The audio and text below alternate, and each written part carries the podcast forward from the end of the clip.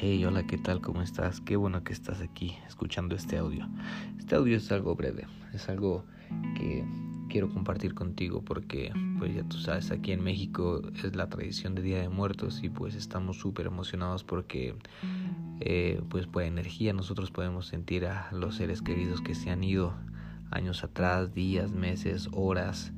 Entonces tenemos la oportunidad de poder reencontrarnos con esta gran energía de nuestros seres queridos mediante la ofrenda que les ponemos a cada uno de ellos. ¿Correcto?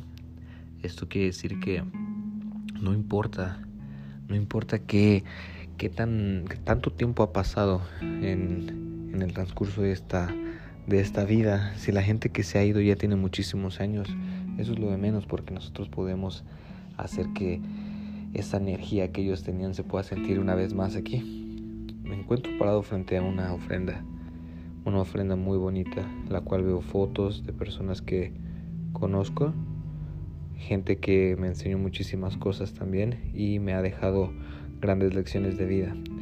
Entonces hoy estoy aquí enfrente de esta ofrenda, viendo cada una de las fotos y viendo cómo le han decorado aquí con alimento, con bebidas, con fruta, con dulces. Tienen aquí unas velas para guiar su camino. Y lo que más me gustó fue haber puesto el copal.